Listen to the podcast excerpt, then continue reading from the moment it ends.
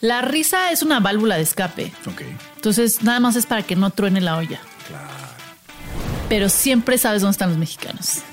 Porque son los que mejor se la están pasando. Claro. Y no necesariamente borrachos, generalmente borrachos, pero no necesariamente borrachos. En la tragedia, el latino suele irse casi siempre hacia la comedia. Aunque esté llorando. He tenido momentos de mi carrera donde yo no tengo ganas de hacer reír tampoco. Porque yo estoy pasando por algo difícil. Cuando yo estoy muy mal, hago algo por alguien más. Claro. No fui vista. No, no me vieron, no vieron mis emociones de chiquita, me sentía muy sola. Dicen que la risa es la mejor medicina porque nos da endorfinas, nos hace felices, nos puede levantar de una depresión, nos puede hacer que veamos las cosas de otra manera cuando estamos tristes y deprimidos. Pero ¿qué pasa justo cuando estamos ahí? Eh, ¿Podemos acceder a la risa cuando no tenemos ganas de, reírnos? Bueno, pues hoy nos acompaña una de las grandes comediantes de las peras de América Latina, de las exitosas, de las favoritas. Es un honor tenerla aquí porque es una experta en la risa, pero a ella misma la risa le ha ayudado a salir de momentos difíciles. Así que Sofía Niño de Rivera está con nosotros en este episodio. Si estás en YouTube, suscríbete al canal, dale like al video, activa la campanita para las notificaciones y estamos listos para empezar. Desde los estudios Rockstar Media en la Ciudad de México, ese es el episodio 219. Comenzamos. El podcast de Marco Antonio Regil es una producción de RGL Entertainment y todos sus derechos están reservados.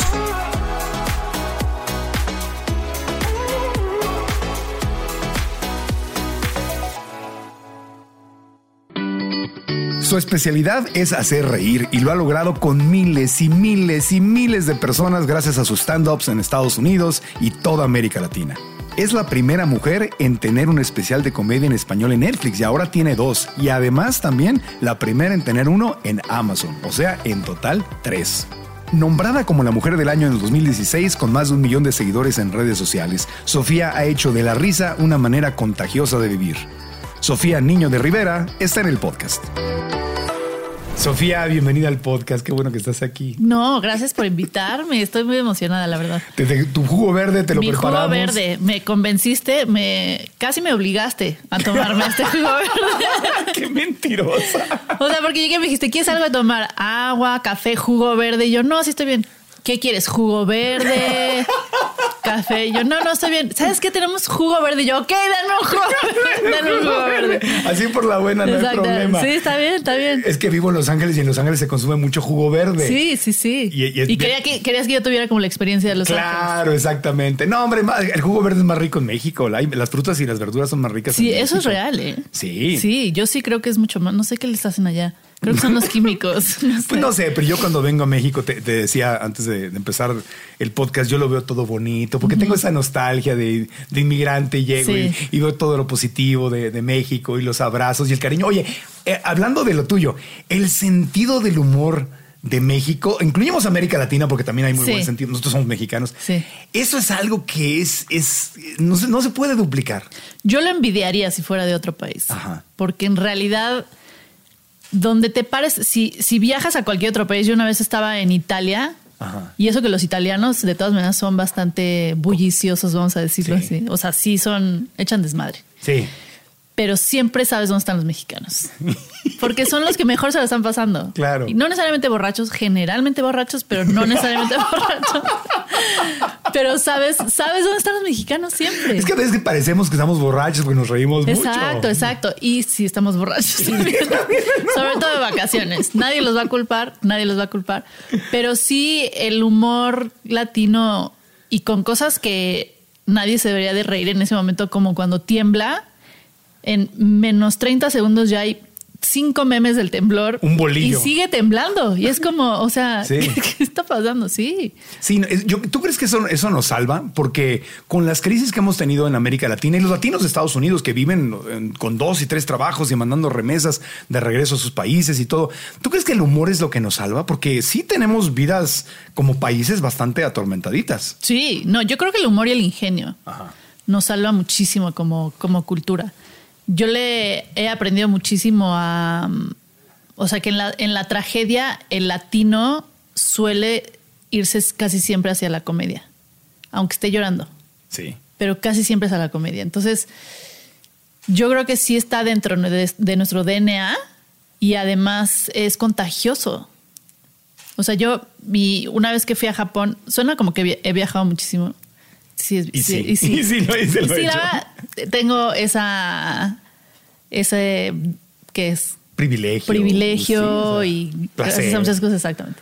Entonces fuimos a Japón y en Japón es muy es una cultura muy muy distinta a la latina, o sea, todo lo contrario a México es Japón. Disciplina, disciplina. Exacto, nadie se ríe fuerte. O sea, tienen hasta como cuartos para reírse. Y cuando fuimos, mi esposo los hacía reír mucho sin hablar. O sea, con cosas como, porque no nos entendíamos. Pero hacía como payasadas o así. Y todos, todos los japoneses que además no se saben reír fuerte, se tapaban la boca y era como... Sí, hace- Sí, y yo decía, wow, wow, es que se contagia el latino que es muy, yo no soy así en la vida normal. O sea, yo no soy, pero mi esposo sí es un poquito más amable que yo, vamos a decirlo.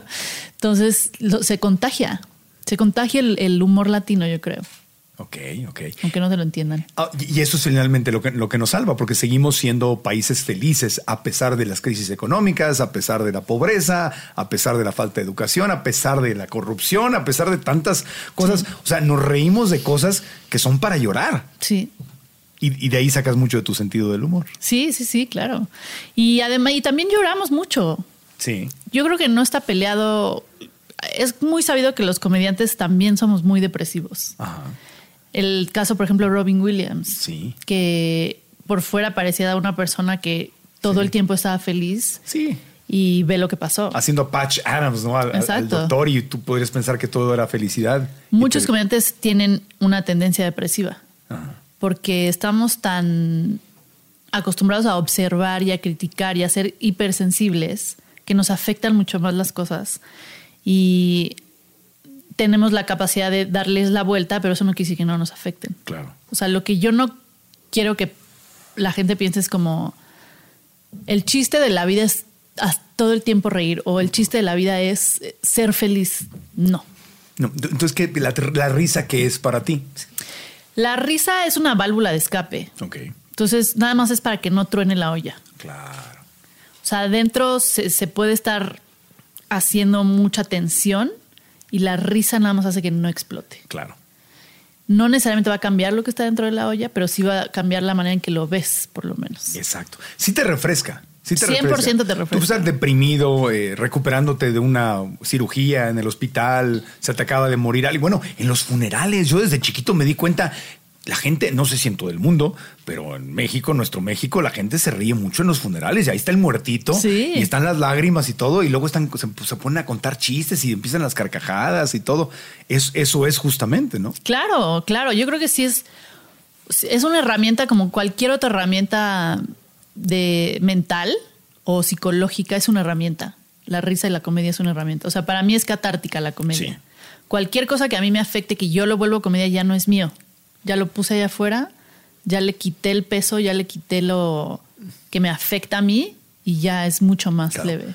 Y cuando vemos el stand-up, como te vemos, pues obviamente nos reímos porque nos identificamos. Me río de algo que me ha pasado a mí también. Y ella lo está diciendo y a ella le pasó también. Yo pensaba que yo era el único y, resulta que todos estamos en esto, ¿no? Sí. Y ese también es muy terapéutico. Pertenezco, no soy el raro, es normal que me pasen estas cosas. Claro, no, y además yo he tenido momentos de mi carrera donde yo no tengo ganas de hacer reír tampoco.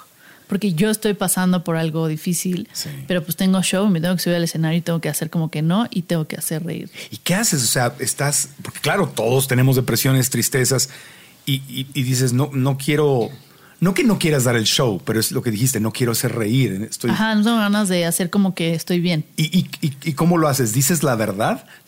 O sea, sales al escenario y haces tu rutina como si nada, o, o- o- o reconoces que estás ahí. De- depende, pero generalmente reconozco que estoy como vengo de mal humor o algo me pasó o lo que Lo bueno del dices. stand-up es que es muy improvisado también. No es una obra de teatro donde tengo un guion y tengo que hacer como que un personaje. Y aquí sí lo puedo decir. Entonces, em, yo generalmente sí soy muy honesta en ese sentido. Y hay veces que no, porque tampoco tengo ganas de hablar de lo que hablé, pero supongamos que los primeros 10 minutos me cuestan trabajo. Y luego Y, se me contagia también que la gente se está riendo, que está, la estamos pasando bien. Y acá, como cuando haces ejercicio, que al principio del ejercicio estás de malas y no quieres, y cuando acabas, como, ah, mira, no estuvo tan mal, ya me Claro. siento mejor. Igual. Sí, sí, sí. Es terapéutico. Es terapéutico. Te, te sientes mejor después de dar un show que antes de haberlo Sí. dado. Y alguien que no se dedica a hacer comedia, que dice, bueno, qué padre ella que puede. Y yo, ¿cómo le hago? y, yo sea, como- y luego, ¿cómo le voy a hacer yo que soy, no sé? Ni modo que, familia, voy a contarles una historia. A ver, siéntense. Exacto. Bueno, tú empezaste así, ¿no? Tu, tu, tu stand-up empezó justamente en, en- dabas, que practicabas en casas de amigos o dabas shows Empezó en un teatro don- con tres personas, pero después ¿Con me tres? contrataban, sí, secuestradas por mí. Pero después me contrataban para shows privados en casas. Esos fueron horribles. Horribles porque Pues eran es que imagínate que de repente una Navidad a la familia Regil se le ocurre como, ¿por qué no invitamos? Yo escuché de una chava que está haciendo una comedia, no sé cómo se llama, pero que, que venga, que lo haga. Entonces están 10 personas sentadas en la sala de una casa y yo parada enfrente como, hola, ¿qué tal? Eso es más difícil, ¿verdad? Hacer reír a 10 personas en su casa. 100%. Es más difícil que el Auditorio Nacional y miles de Sí, personas. y- sobre todo si estás empezando y, y pues tu material, digamos que no Claro. está muy pulido. La familia Regil seríamos mi perra y yo, nada más. Bueno, imagínate lo incómodo. Pero yo me río mucho. Sí, bueno, sí. Yo estoy, yo estoy- empieza el show y estoy. Eres público fácil. Bueno, tú que te ríes mucho. Estoy listo entonces, para reírme. No. ¿Eres muy depresivo? Tiendo, tiendo, y me, ahorita que decías, em, porque pienso mucho, analizo mucho, me meto al, al- en, en inglés dicen que al- al- a la guarida del conejo, ¿no? Que te metes Sí. ahí abajo a, a pensar y querer resolver la vida y cuestionar si el universo y Dios y el más allá y todo. Y me pasaba, me pasa lo mismo cuando doy conferencias o hago un podcast o hacía, no sé, concursos, programas de concurso, pasaba igual, que eran terapéuticos para mí y que me, y digo, acabo recibiendo. Eh, yo pensaba que, iba a- que iba a dar y acabo recibiendo mucho. Claro. Sí. No, y aparte es una manera de salirte de ti mismo. Ajá, O sea, ya dejas de pensar en ti y empiezas a pensar en la persona que tienes enfrente. claro. Y eso siempre ayuda para cualquier cosa. O sea, yo, una de las estrategias que uso además de la comedia para salud mental, además de también terapia, eh, porque, pues, Obvio. sí, es eh, cuando yo estoy muy mal, hago algo por alguien más. Claro.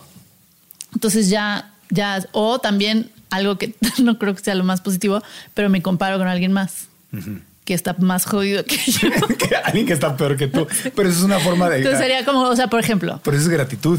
es gratitud, sí, sí, sí. O sea, pero es una manera. O sea, no recomendaríamos que la abordaran así, ¿verdad? Pues a Pero- veces sí. Yo creo sí. que sacas cualquier, cualquier estrategia, cualquier herramienta que tengas que en ese momento te ayuda, Claro. que no afecta a nadie más, hazla. Sí, vas por la calle y ves a alguien que no tiene casa y dices, wow. Pues, ajá. Y yo ¿Qué daría quejándome de que en la mañana, no sé, no tenía mi café, se enfrió. Claro, ¿sabes? problema de primer mundo. Exactamente. Entonces, yo, por ejemplo, si vengo, si vengo en el coche con mucho tráfico, ya estoy de malas, ya quiero llegar a mi casa, volteo y veo a una persona que viene en un coche con siete personas y un coche que apenas va avanzando y digo, Sofía, cállate, Ajá. cállate porque podrías ser Sí. mucho más Y el- difícil que eso. Y el que viene en el coche te ve a ti y dice, ay, so- está solita, pobrecita. Mírame a mí con mis siete personas siendo aquí. Pero eso nos ayuda a los dos, ¿ves? Es una herramienta que nos ayuda a los dos. Entonces, eh, hay muchas herramientas psicológicas que puedes, que puedes usar para, para. A veces ni siquiera me gusta decir salir de una tristeza o algo así, porque yo sí soy creyente de sentir las emociones. Claro. Entonces, un amigo me dijo, no sé si voy a poder ir a tu show porque le picó un alacrán y resultó ser alérgico y no puede caminar y ahorita está en silla de ruedas. Sí, ya sé. O sea, digamos que no la está pasando muy bien, no la estaba pasando muy bien. Sí. Y me dijo, no sé si ir a tu show porque ahorita no puedo caminar y como que no, so- no sería el mejor público. Y le digo, justo ahorita es cuando tienes que ir a un show de comedia. Claro. Justo en, a- ahorita que te sientes pésimo, es como, es como cuando tienes dolor de cabeza y tienes una aspirina enfrente y nada más te estás quejando que tienes dolor de cabeza, pero no te tomas la aspirina. Ahí está, ahí está la solución. Claro, exactamente. Ahora, hablando de momentos difíciles, tú no pasaste una pandemia, según mis investigaciones. tú no pasaste una, man- una pandemia así como que muy light y ni nada. O sea, estabas, se cancelan tus shows, obviamente. Se canceló mi gira justo, o sea, estaba en gira en Estados Unidos. Mi última ciudad fue Houston Ajá. y yo todavía me estaba burlando del COVID en ese momento. Del coronavirus, decíamos, porque ni siquiera decíamos COVID. Ajá. Y así como, ya relájense, solo le da a los viejitos, ¿qué les pasa, no? Y cancelan la gira, cierran el mundo y todos pensamos, bueno, un mes y regresamos. Y enos aquí, todos con cubrebocas todavía. Entonces, ese fue el primer trancazo, digamos, de donde te frenan la vida de, de trancazo. Y Algo que nunca había pasado, Algo que nunca había pasado. Y yo en 11 años de carrera nunca había estado tanto tiempo sin hacer stand-up. Claro. Año y medio. Que es tu terapia natural. Que es mi terapia natural. Ahí es donde sacas tristezas, frustraciones, donde te trabajas a ti. Entonces se cancela la gira. Aparte, es- estabas, porque tus dos chiquitos, Sebastián y Begoña, ¿verdad? Están Sí, estaba- súper chiquitos. No, no, todavía no existía el No otro. ex- Ah, un fue bebé este, pandemia. pandemia, fue pandemia. O sea, existía una y luego me embaracé de Sebastián, que todo el mundo dice como, ay, porque estabas encerrada. Claro. No, pues es que se nota que la gente no está casada cuando dice eso, porque miren, cuando te casas dejas de coger, ¿no? Les decir. Oye, ¿cómo es eso? No me digas eso. No, no, no. Digamos No. que no es tan frecuente si tienes a una niña de un año y medio Ah, no, obvio. molestando, despertándose a las 5 de la mañana o estás muy cansada al final del día, lo que sea. O sea, el chiste es que ese bebé estaba pensado desde antes de que empezara la pandemia. O sea, yo sabía que yo me quería, porque tengo 40 años. Ya. Entonces, Te ves más chiquita. yo sé, es que nunca me drogué. Pero... y me hidrato mucho y bloqueador cada cuatro horas. Este, Claro, y ahora jugo verde. Y ahora jugo verde. Ahora jugo Gracias verde. a Marco ahora me siento como de 38. Eso. Entonces, este, ya estaba planeado y dije, y dije, bueno, qué mejor momento que ahorita que pues no puedo trabajar, Ajá. embarazarme y pues Y pasar dije- y el le embarazo. dijiste, "Oye, pues ya nada". que estamos aquí en la Ya que casa". estamos aquí, mira ya. Fuimos, huimos a un rancho fuera de la ciudad, cinco meses de la pandemia. ¿Para- para embarazarte? Para embarazar, no. Todo eso hay que hacer para. Para no estar encerrados en un departamento con una niña chiquita y teníamos la posibilidad de irnos a un lugar que tuviera jardín Claro. y que no estuviera muy poblado. Entonces, así ella juega con las vaquitas Exacto, y todo. Y ustedes. ensucia. Ahí aprendió a caminar, Ah. ahí aprendió a hablar. O sea, en pandemia aprendió todo eso. Y luego me embarazo y el problema del principio de la pandemia, y sobre todo con los comediantes o con la gente que nos dedicamos a hacer contenido de entretenimiento, Sí. es que nos cerraron los escenarios y fue como, ¿y ahora quién me va a aplaudir? ¿Y ahora quién me va a ver? ¿Y ahora dónde voy a poner? allá? O sea, ¿cómo voy a alimentar mi ego? Claro. ¿Y cómo sé que la sociedad todavía me acepta? si no, nadie me está aplaudiendo. ¿Cómo le va a hacer? Entonces, todos como locos sacando. ¿Esto nació en la pandemia? Esto no, Ah, esto ya. uh, esto ¿Sí? es hace mucho tiempo. Porque va a pensar que estoy criticando, pero no. Todo el mundo sacó podcast. Podcast, canales, de- incluyéndome. Sí, no. Canales de YouTube, entrevistas, todo mundo, así como locos. Como este locos. empezó cuando la gente no sabía que era un podcast. Exacto, mijita. ¿sí? sí. Wow. ¿Un qué? Sí, órale, muy bien. Sí, sí. Este, entonces Sacaste me dio mucha ansiedad, me dio mucha ansiedad el, Ajá. pero ahora que la, la incertidumbre me dio mucha ansiedad y encima de eso me embaracé, entonces también me dio ansiedad el por qué estoy trayendo a otra persona a un mundo donde eh, todos nos vamos a morir por un virus, o sea, ¿qué está pasando? Entonces me alcanzó la ansiedad y me alcanzó la depresión y grabé un video, supongo que es de lo que estás hablando, ese video, ¿no? No, no, no, pero pero ah, tú dime. porque, ah, ok, grabé un video que se hizo viral donde estoy llorando. Cosa Ah, que nunca no- había pasado. Yo pensé que por eso me, está, me no, diciendo que la pasé No, mal. no, no, estoy platicando porque Ya, ya, ya. obviamente tenías que, si no te puedes expresar en un escenario físico, Claro. pues sales a redes sociales. Sí, Entonces, sí, que sí. estabas llorando en el video y, y- Ah, o sea, lo que me pasó fue que yo veía que todo el mundo estaba haciendo cosas. Ajá. Y que todo el mundo estaba como navegando bien la pandemia y yo la estaba pasando en la chingada. Entonces yo decía, ¿por qué yo la estoy pasando la chingada y todos están como haciendo contenido y cosas y a mí ni siquiera me están haciendo creativamente hacer nada porque estoy bastante estresada de lo que está pasando en el estabas mundo? deprimida. Estaba muy ansiosa porque también eran, no sabíamos nada, no sabíamos qué iba a pasar, la gente se estaba muriendo, tenía ansiedad de si me iba a contagiar o no, teniendo una niña chiquita que decían que además no sabíamos si los niños, qué les pasaba, y luego las embarazadas también resultaban ser eh, como más afectadas, y así, entonces me empezó a dar mucha ansiedad y subí un video diciendo, no sé quién tenga que, quién tenga que escuchar esto, pero yo la estoy pasando la chingada. Y me da mucha incertidumbre y empecé a llorar real. O sea, y eso ¿Fue un nunca... live o qué? Fue un. No, fue un video. Un video, Y luego lo subí porque dije, alguien tiene que estar pasando lo mismo que yo. Ajá. O sea, si una persona ve esto y dice, ay, puta, por fin. Claro. Entonces ya ayudé a una persona y resulta que todo el mundo la estaba Todo pasando mundo, la claro. Sí. Pero todo el mundo estaba escudándose atrás de- del contenido que estaba haciendo. Sí. Que también lo entiendo, pues es una manera de sobrevivir. Llevan varios días que me siento deprimida, desconectada, eh, mal, que estoy como, ¿qué va a pasar con el mundo? ¿Qué va a pasar con mi carrera? ¿Qué va a pasar con todo este pedo? Me abruma muchísimo y al mismo tiempo soy mamá y estoy pensando como, o sea, ¿por qué traje hijos a este mundo que no tengo ni puta idea de qué va a pasar? Y, y cada vez que me meto a redes sociales veo gente haciendo TikToks y mi nueva sección en Instagram y mi nuevo canal de YouTube y mi nuevo no sé qué y mi nuevo show virtual y mi nuevo... Y siento que todo el mundo está creando y creando y haciendo y haciendo y haciendo. Y yo estoy como, no, espérenme, yo no estoy haciendo nada, espérenme. Entonces eso me alivianó muchísimo también. Y después ya me pude burlar de que subí un video llorando. Ok, claro, porque tú sacas de, de todas tus desgracias, haces un chiste. Exacto. Terminas haciendo. ese Termino haciendo un chiste. Esa es sí. parte de la terapia. O sea, yo todo lo veo como material. Claro. Ya. O sea, me Todo. pasa algo, todo lo veo como material. Me Cualquier pasa cosa que algo yo y es llegue a como- decir en este podcast. El otro día estaba con. Regil en su podcast y me dice. Exactamente, exactamente. Entonces tengan cuidado. todo que- Sobre Sí. todo la persona que se cayó del banco antes de empezar el podcast. No es cierto. No es cierto. Tú siempre estás grabando la gente. Yo siempre estoy observando. Ajá. Observando y observando y digo, a mí me gusta eh, mostrar lo absurda que es la vida y lo absurdo que es el ser humano porque somos súper, súper absurdos. O sea, yo ayer, por ejemplo, estaba en una, un lugar de burocrático de la Ciudad de México que ahí ya pues todo es comedia. Claro. O sea, desde que Involuntaria. entra- Ajá, involuntaria, Involuntaria. totalmente involuntaria. Entonces, de los letreros de un letrero que tiene que decir, por favor, toca la puerta en mayúsculas antes de entrar al baño, porque tal, digo, alguien En le estuvo abriendo a la gente haciendo a la mitad estaba haciendo pipí y ya le abrieron a siete personas. Alguien tuvo que imprimir eso porque por favor ya dejen de abrir la puerta a las mujeres que. Entonces yo solo todo el tiempo estoy pensando eso mientras realmente debería estar pensando en lo que tengo enfrente y el papel que tengo que firmar y lo que Tú tengo estás que haciendo hacer. tu sketch. Yo estoy haciendo otra cosa y esa y ese cerebro de comediante me ayuda mucho a lidiar con el mundo. Pero eso es, es padre porque incluso en pareja, cuando yo me acuerdo que la relación más larga que he tenido es con una chica con que nos reíamos mucho.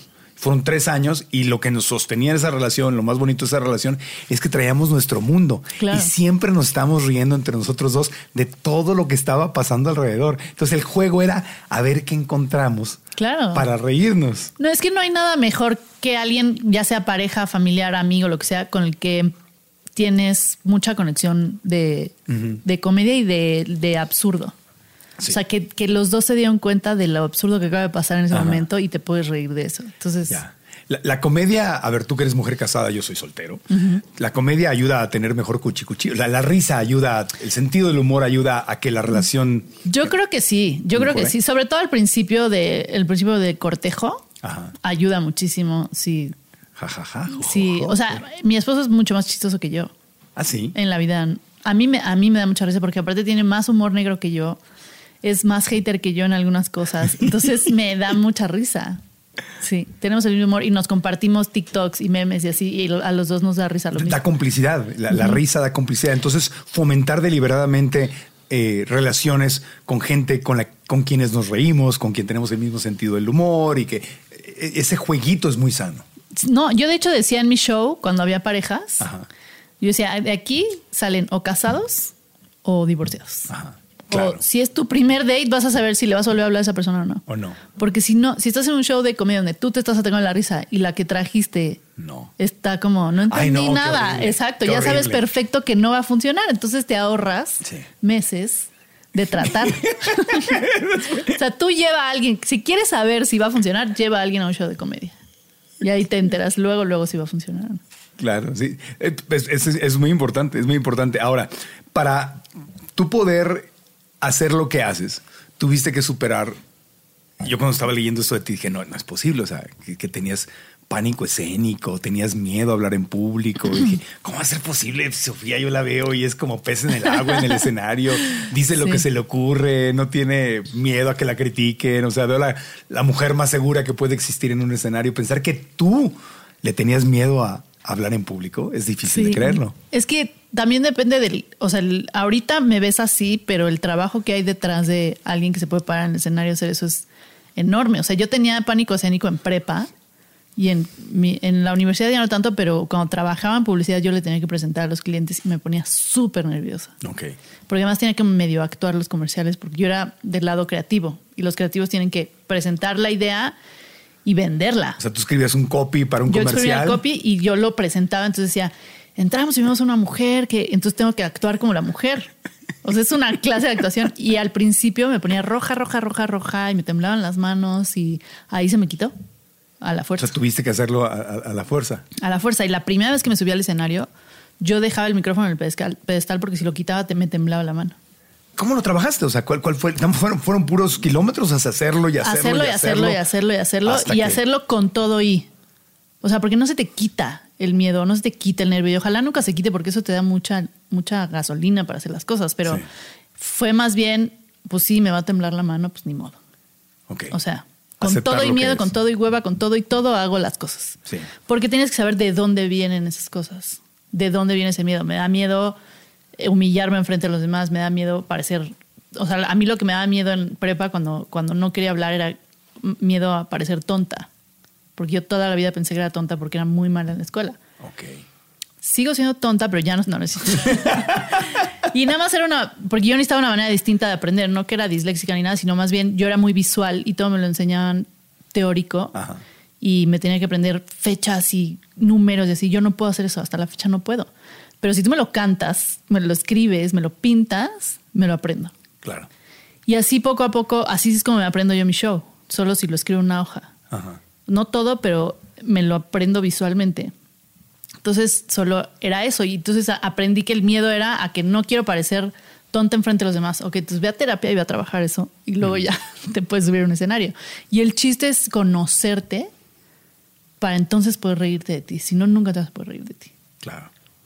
Pero, pero eso es un deporte de valientes, porque Sí. conocerte y ver tu realidad y Ah, estar no, sí. dispuesto a trabajarla. Yo siempre digo eso, el, de- el desarrollo personal es un deporte de valientes. Sí, y de hueva. Y, y- y- y duele. Y Duele, es, de flow. Es como hacer ejercicio. Es, es incómodo. Es incómodo, pero es, mu- es lo más gratificante que. Claro. Y es como que, ay, aquí voy otra vez. Sí, sí. Otra Sí. vez hablar de mi mamá, otra vez hablar sí, es de como, ya mi- tengo mi 40 esposo. años, por favor, supera eso. Pero a mí lo que me pasa mucho también es como, ya, ya conociéndome y he hecho trabajo personal durante muchos años, ya sé notar cuando ahí viene un trauma Ajá. o cuando, ay, chin, eso no lo he trabajado. Y digo, "Oh, lo tengo que ir a trabajar. O sea, justo ahorita paré, paré de terapia en la, durante la pandemia y ahorita volví porque de repente vi dos cositas que decía, chin, ¿Sí? no las estoy dejando ir. ¿Cuáles? ¿Cuáles? Cuéntanos. ¡Qué chismoso! Son las mismas. Todos Son traen. las mismas. Todos Eso es lo más impresionante. Son las mismas. Que uno piensa que uno trae sus traumitas. Ajá. Pero cuando empiezas a ir a terapia y empiezas a ir a, a grupos, este, yo cuando hice, hice una maestría en psicología espiritual en Los Ángeles. Ajá. Y cuando mis compañeros eran un grupo de 250 personas que trabajamos tres años juntos. Entonces, cada vez que contaban sus historias, yo decía lo mismo. Decía, no puede ser. Yo pensé que era el único. no. no puede No digo que el 100% de las cosas, pero el problema La mayoría, es la sí, misma. Siempre sí. es una inseguridad de no soy suficiente, eh, eso fue mi culpa, eh, este, no me van a aceptar, no, eh, por ahí va casi todo, todos los Sí, miedos. sí. No, y, y- y el problema es que van, se van transformando. Cuando piensas que ya, bueno, ya, ya lo trabajé, Ajá. mutan. Mutan. Son, son como variantes de COVID. Sí. O sea, una y otra y otra y otra. Y es como que la chinga. Y es lo mismo. ¿Cuál variante te andas cargando ahorita? Ahorita, ahorita ando con la variante de, de no, como que no, no fui vista. O sea, no me, no me, no, no me vieron, no vieron mis emociones de chiquita, me sentía muy sola emocionalmente. O sea, es invisible, no te reconocieron. no, emocionalmente. sí. Ajá. O sea, todo lo que pasa, miedos, culpas, todo lo que pasaba internamente la vivía sola, con muy pocas herramientas a los 5, 7, 10, 12 años y luego 15 y luego tal. Entonces lo fui, lo fui cargando y eso, pues. ah, Oye, y, y- pero entonces con, con esa, con esa timidez que tenías y esa introversión, no eras la clásica niña que se paraba frente al salón a hacer comedia. Nunca. No, o, o No. imitar a un maestro. No, no, no, para Nada nada. de esas cosas. No, yo soy, y hasta la fecha soy malísima imitando, solo a los de Chihuahua sé imitar y a los demás ya no Porque tu familia es de Chihuahua, ¿no? Porque mi mamá es de Chihuahua, sí. Sí. Pero ¿Cómo hablan en Chihuahua? Ah, es bien fácil, o sea, a- es que luego, luego me sale el acento. O sea, si tú me dices, tienes que hablar como de Chihuahua, yo me puedo volver de Chihuahua luego, luego. Luego, luego, ¿de Juárez luego, o, de, o de- No, es de Chihuahua, Chihuahua. de Chihuahua, de la capital? Chihuahua, Chihuahua. No, porque Juárez no es Chihuahua para Juárez. Juárez no es Chihuahua. es el paso. Sí, o sea, ellos Juárez es como, no, nosotros somos Juárez. Sí, pero estás en Chihuahua. No, no, somos Juárez. Ah, ok, es está otra bien. cosa. Es otra cosa. Entonces, este, nunca fui esa persona, nunca. Ya después fui creciendo y era ocurrente, pero nunca fui, la que hacía chistes. No. así, nunca. Entonces, ¿en qué momento? Porque obviamente te vas por el lado de la mercadotecnia, te metes de comunicóloga y todo. ¿En qué momento de tu vida nunca se te ocurrió en tu infancia quiero ser qui- quiero quiero hacer reír? Porque leía que con tu papá tenías una complicidad ahí de ver películas de comedia y de ver estando peros, pero no se te ocurría esto puede ser para mí o sí. Nunca, sobre todo menos en esa época donde a las mujeres no les ponían sobre la mesa las opciones de, ah, Claro, y pero- puedes ser comediante. Claro. Nunca. Menos. Menos. Menos, imagínate. Entonces nunca lo vi como una opción, ni, ni comediante, ni actriz, ni nada que tenga que ver con el espectáculo, no, Ah. nada. O sea, las opciones, ni siquiera que sé qué opciones tenía, porque no, o sea, las típicas de niña chiquita de quería ser veterinaria, quería ser maestra, pero nunca pensaba realmente, hasta que conocí la publicidad y solo me metí a publicidad porque yo quería hacer comerciales de Super Bowl. ¿Cómo? A ver, ¿cómo está eso? Soy muy fan de los comerciales Ajá. buenos comerciales. Buenos. Y los comerciales del Super Bowl son los comerciales del Los Super Bowl. comerciales, sí, sí. Y me gusta mucho el fútbol americano y veía mucho americano. Entonces querías, que, admirabas los comerciales del Super Bowl, son una fregonada. Ajá. La gente ve el Super Bowl o el Ajá. Super Tazón para ver los comerciales también. Y siempre, o sea, la creatividad siempre ha estado en mi vida, eso sí, de una u otra forma. Y es lo es súper creativo los comerciales del Super Bowl y en, en tan poquito tiempo y generalmente son comedia. Ajá. Entonces yo dije, yo quiero dedicarme a hacer eso, a hacer comerciales. Ok. Entonces pregunté, Estudiaste ¿Qué mercado. hace, qué hace uno para, para- ¿Cómo le hago? ¿Cómo qué hace uno para eso? Mercadotecnia no comunicación Comunicación. y, y enfocado hacia publicidad. Sí. Y me metí muy temprano a trabajar en publicidad. O sea, yo estudiaba y trabajaba al mismo tiempo. Y era insoportable.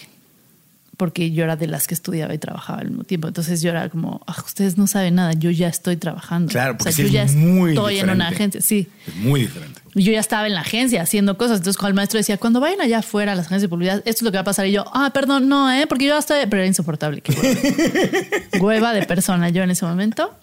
Pues a los 20. Claro. Pues en los 20, o sea, er- tienes que ser insoportable. Entonces, me di cuenta después de años en publicidad que nunca iba a llegar a ser un comercial del Super Bowl, porque en México no hay Super Bowl. Y además, el mercado latino en Estados Unidos todavía no estaba tan grande No. como para yo realmente soñar que me podía ir allá a hacer algo para el mercado latino. Ajá. Hoy en día creo que es mucho más viable. Está cambiando, sí. Sí. Pues mírate allá, tú, ¿no? Ahí estoy. Desde ahí. Ajá. Entonces, este. Pero no he salido a ningún comercial. Mira, puede ser tu siguiente tirada también. Hablarle a los latinos de allá. Porque ya son muchos. O sea, ya cuando ves publicidad en español en Estados Unidos es porque Claro. ya conquistamos Estados Unidos. Sí. Y el metro en Estados Unidos ya tiene publicidad en español. La tele ya tiene publicidad en español. Sí. O sea, ya. Andas de gira por allá. Ando de gira por allá, exactamente, ya, ya exactamente. Y entonces, te metes y a la entonces agencia. me meto a la agencia, nunca iba a hacer un comercial del Super Bowl y como en todo lo que no te gusta o en relaciones que no te gustan, la manera menos sana de salir de una relación es coqueteando con alguien más, ¿no? Viendo qué hay allá afuera. Y fue lo que yo hice con publicidad. O sea, yo estaba en publicidad y decía, bueno, pero, pero ¿qué hay allá afuera? Entonces empecé a tomar taller de, sea, no, no con otra agencia, sino no, empezaste a tomar porque taller. sí hice con otras agencias, pero dije es lo mismo. Esto Lo mismo, pero sí. ¿cómo me- si me salgo, ¿qué pasa? Y te pegan unas explotadas terribles, porque es una. la- la- La, Terribles. gente en las agencias de mercadotecnia, Terribles. de publicidad, trabajan. Y te pagan terrible. Y, y pagan. Y te pagan. Sí. Yo ya, Que eso fue toda una controversia, ¿no? Que, todo ya, ya estuve en encabezados gracias a decir esto. Sí. Entonces, claro, porque ¿cómo se atreve una mujer a querer superar su sueldo? Claro. ¿Cómo se atreve una mujer a decir que quiere ganar más dinero cuando ya gana más que muchas personas? Claro. ¿No? Claro. ¿Qué me pasa? Entonces, eh, empecé a tomar taller de actuación, empecé a tomar taller de escritura de guion en teatro. Nunca iba a hacer eso. La taller de, actuación duré una clase. Ok. Y dije, están todos locos. Y me salí y no regresé. ¿Por Y- qué? por- porque todos hacían como que eran semillas que iban a nacer y me decían,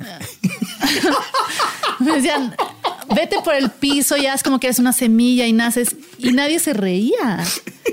Y yo, wow, se lo están tomando súper en serio. Yo hice ese ejercicio. ¿Ves? Se lo estaban tomando, sí. Y se lo toman súper en serio. No, y hay unas semillas que nacen No, no, no, no. atormentadas. Ah, no, no. O sea, de la tierra les costó muchísimo trabajo Mucho, salir. mucho. Y luego ya cuando salen son como cactus porque... Sí, sí. No, no, no, no. Y yo los veía a todos y yo me quería es una reír. semilla transgénica. Exacto. Ya toda- Ya toda genéticamente modificada. Entonces los veía y yo me reía de que es, en serio se estaban tomando que era una semilla y, y dije, esto no. Sí, o sea, tú querías el humor y ellos estaban metidos así Ajá. como en la introspección y, Y yo nunca iba a poder hacer así eso. como el drama y tú querías risas. Pues más bien me daba risa. Yo no entendía por qué a los demás no les estaba dando risa. Que estaban siendo unas semillas saliendo de, Ya. ¿no? Entonces dijiste adiós a esta y clase. dije, miren, no es para mí. Me fui y luego tomé clase de clown Ah. y ese sí fue para mí. Claro, porque ese es hacer reír sin hablar. Ajá. Entonces tuve ocho meses siendo clown En- al mismo tiempo que estaba en publicidad. ¿En dónde estabas estudiando clown? En el Foro Shakespeare. Foro Shakespeare. en la. Condesa. Ok. Y ahí fue donde me enamoré de hacer reír a la gente. Entonces, cuando me di cuenta que me- lo que me gustaba era hacer reír a la gente, al mismo tiempo también escribía para una revista. Te digo que yo coqueteaba con todo. Ok.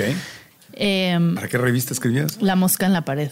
¿Así se llama? Así se llamaba. Se Ya llamaba. no existe. ¿La mosca? ¿De qué era? la De revista? música. Ah, ok, ok. Y escribía una cosa que se llamaba Estupideces Cotidianas. No escribía de música porque evidentemente yo no sabía de música, pero esa fue mi primer acercamiento al stand-up. Esos textos eran lo más cercano a stand-up que, que iba a tener. Ok. Y después de que decidí renunciar a mi trabajo y vender mi coche y dedicarme al stand-up, esos textos eran los que, fueron los que volví O sea, ahí, ahí fue el momento donde tú dijiste, si yo no me, si yo no me la juego, Sí, Esto cuando no va vi, en realidad fue cuando vi stand-up en vivo en Nueva York. ahí fue cuando dije, ¿A quién viste? es- a Colin Kane. ok. Es un comediante que hoy en día no sé bien qué esté haciendo. Yo creo que está haciendo lo mismo, pero su comedia es muy machista, entonces creo que ya no. Ya no pega. está jalando. ya, ya- ya no caló bien. Ya no jaló bien. Pero tú dijiste, eso es lo que yo tengo que hacer. Ajá. Y entonces vendes el auto, vendiste un auto. ¿Qué, ven- Vendía- Míralo. ¿Qué vendió? Y yo no se lo pedí. ¿eh? ¿Qué vendió para tener para decidirse a seguir a su corazón? Un, auto. Muy bien. Exactamente. Vendí mi coche Y se fue. y se fue y con eso viví dos años. Y dijiste, voy a ser estandopera. ¿Ya estabas casada? No. No. No tenía, na- no tenía Nada. nada. que perder. O sea, vivía en Pues un... la renta, no sé cómo sí, estaba el vivía dinero. porque sola, pero con eso, con lo del coche, pude pagar la renta porque era un departamento muy chiquito. ¿Te dio miedo tomar esa decisión? Pues no cualquiera hace eso. No cualquiera deja un trabajo seguro. Sí, si no. voy a seguir a mi corazón y hacer estandopera, o sea, que ¿cómo le hago? ¿Por O dónde sea, empiezo? ¿Qué- sí. qué- qué- ¿De dónde voy a ganar dinero? O sea, No, sí, 100%. Miedo, si lo veo en retrospectiva, porque ves que la memoria miente también y luego Sí. te hace recordar cosas de distinta forma, la emoción que yo recuerdo de todo esto fue más emoción emoción, que miedo. liberada. O sea, yo estaba más emocionada de qué va a pasar. Chance no te voy a ten- tener nada que comer en. Bueno, sí, porque me iba a casa mis papás a, a robarles comida, pero Claro. no voy a poder salir a un restaurante, no voy a poder hacer las Sí. cosas que hacía antes con dinero. Tuve que bajar mi estilo de vida para poder vivir de Sí. esto. Y, y- y dijiste, va, pero va, pero te sentiste Sí. liberada, te sentiste que estabas por fin abriendo tus alas. ¿Y, y cómo lo hiciste? Porque Fue muy, muy difícil porque no, nadie me enseñó, porque en Ajá. México no había quien enseñara. O sea, no- en Estados Unidos la industria ya lleva muchos años, aquí Claro. apenas llevamos 11, 12 años. Sí, sí, sí. Entonces eh, lo hice como pude. Me Ay, subía ay. y me en el foro Shakespeare. Me dejaban practicar en el foro Shakespeare. Entonces yo me subía Ya. y me subía y me subía y A me probar subía y me material, subía, echar a perder, material, a ver Exacto. qué funcionaba. Y a Colin Kane, que lo vi en Nueva York, lo traje a México porque nos hicimos amigos para que hiciera un show. Ok. Y yo le abrí el show. Ah, ok. Entonces ese fue como mi primer show. Te autoempleaste. Me autoempleé hasta la fecha. Ok, sigues, sigues sigo autoempleándome. Eh, fue- sí, sigo siendo mi jefa. Ok. Y es peor, de hecho. Claro, porque no hay nada de Ajá. seguridad. No, y el problema es que la sociedad te, te dice que tienes que ser productivo para valer. Sí. Te dice que tienes que ganar para valer, te dice que tienes que ir a un trabajo, que tienes que tener una nómina, que tienes que, o sea, te dice cómo vales realmente para la sociedad y yo ya no tenía nada de eso. Entonces yo pasé un periodo de incertidumbre, que ahorita que lo veo, la incertidumbre me causa mucho conflicto Sí. aparentemente, pero de incertidumbre de no sé qué va a pasar, no sé cuánto valgo, no sé qué le estoy aportando a la sociedad, si no tengo nada que hacer en todo el día, o sea, porque no puedo hacer comedia 24 horas. No. Puedo escribir una hora y ya no, en realidad, hasta que me suba al escenario ya no tengo mucho que hacer. Entonces yo me despertaba de todas maneras a las 6 a hacer ejercicio. Adopté un perro para Ajá. pues tener lo que sé, que todavía está conmigo, tiene 11 años. ¿Cómo se llama el perro? Se llama Oliver Twist porque es huérfano. Oliver Twist. Sí, Ah, le digo Oli. chiquito. Y este lo, lo sacaba a pasear. Me metía a cosas, o sea, a talleres y así, pero no tenía nada que hacer. Entonces pasé por un periodo difícil de cómo encontrar, o sea, cómo encontrar mi valor Claro, como, como persona. Y Y, y hasta, o sea, tú definitivamente optaste por tu libertad, no por tu seguridad. 100%. Esa es la gran diferencia y es parte de conocerse a uno mismo. Si yo quien, hay, hay Free. quien, free, dice tu tatuaje en, en- en la, en la mano. Eh, eso es parte de conocernos, porque no todos estamos hechos para ir por nuestra libertad. Hay quien quiere, prefiere rentarse y trabajar para alguien más y hacer lo que le digan. Y si así eres feliz, está bien. No, y hay gente que en eso encuentra libertad. Ajá, Porque exacto. piensa que o siente que si le entra un cheque mensual, tiene la libertad emocional, la seguridad Sí. de hacer lo que quiera y eso también es súper válido. Lo que yo lo que yo creo que es horrible es que la gente que no se puede o no se quiere mover de donde está, Sí. aunque esté infeliz, Claro. porque entiendo las mil implicaciones que puede tener para las personas Claro. dejar una seguridad de Sí, lo sí, que sí. sea. No, y hay de rentas a rentas. Yo me puedo rentar haciendo algo que me encanta.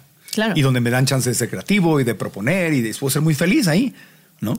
No, claro, no, y aunque, aunque hagas lo que te gusta, de todas maneras vas a hacer cosas que no te gustan dentro de eso. Claro, eso es una fantasía. O sea, Sí. yo voy a ser mi propio jefe No. y todo lo que voy a hacer me va a gustar. No, y voy a no. trabajar menos. Exacto. El problema es que las cosas que no te gustan hacer se compensan con las que sí. Claro.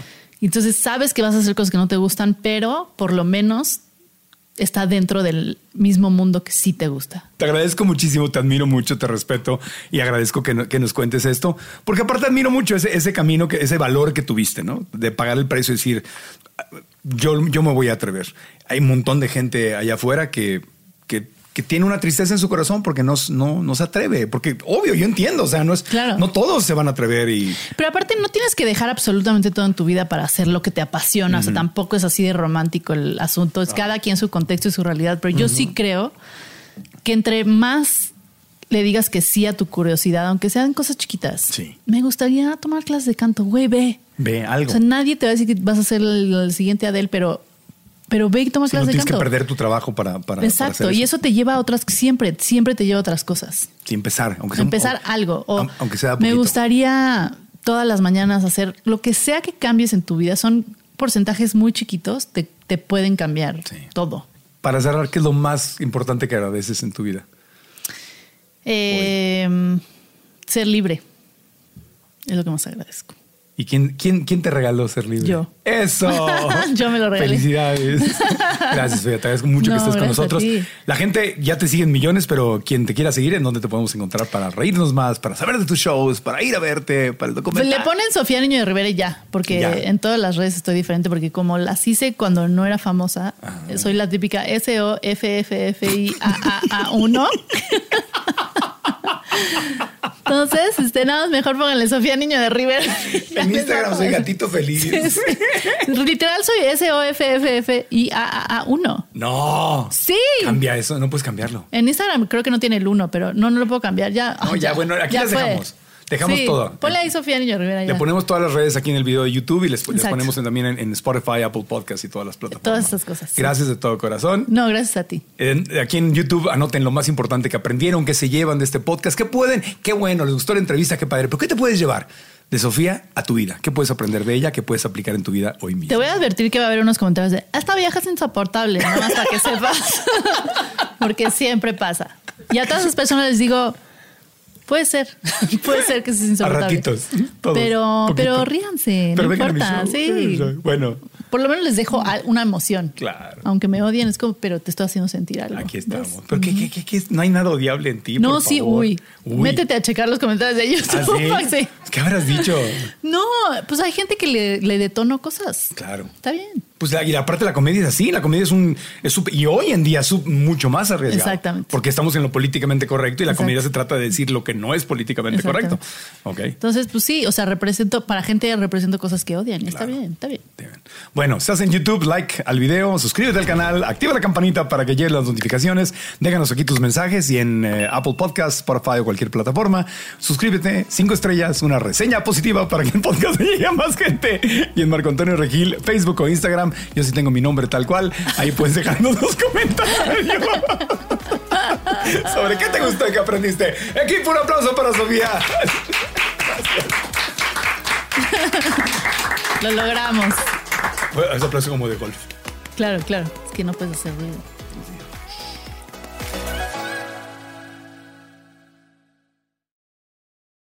With everyone fighting for attention, how can your business stand out and connect with customers? Easy. Get Constant Contact. Constant Contact's award winning marketing platform has helped millions of small businesses stand out, stay top of mind, and see big results fast. Constant Contact makes it easy to promote your business with powerful tools like email and SMS marketing, social media posting, and even events management. With Constant Contact, you'll reach new audiences, grow your customer list, and communicate more effectively to sell more, raise more, and fast track growth. Don't know much about marketing? No sweat. Constant Contact's writing assistant tools and automation features help you say the right thing at the right time every time. Plus, you can send with confidence, knowing your emails are actually reaching your customers thanks to Constant Contact's best in class 97% deliverability rate. I'm a small business owner and I believe that this is a great tool for other small business owners. In small businesses, you need to create a team. And if you're starting by yourself, Constant Contact can be the team that you need. Tackle any challenge with Constant Contact's expert live customer support. Plus, everything's backed by the 30 day money back guarantee. So get going and start growing your business today with a free trial at constantcontact.com. Just go to constantcontact.com right now. Constant Contact, helping the small stand tall. ConstantContact.com. Lucky Land Casino asking people what's the weirdest place you've gotten lucky? Lucky? In line at the deli, I guess? Aha, in my dentist's office. More than once, actually. Do I have to say? Yes, you do. In the car before my kids' PTA meeting. Really? Yes. Excuse me, what's the weirdest place you've gotten lucky? I never win and tell. Well, there you have it. You can get lucky anywhere playing at LuckyLandSlots.com. Play for free right now. Are you feeling lucky? No purchase necessary. Void where prohibited by law. 18 plus. Terms and conditions apply. See website for details. ¿Quieres regalar más que flores este Día de las Madres? The Home Depot te da una idea. Pasa más tiempo con mamá plantando flores coloridas, con macetas y tierra de primera calidad para realzar su jardín. Así sentirá que es su día todos los días. Llévate tierra para macetas Bigoro por solo $8.97 y crece plantas fuertes y saludables dentro y fuera de casa. Recoge en tienda y sigue cultivando más momentos con mamá en The Home Depot. Haces más, logras más. Más detalles en homedepot.com diagonal delivery.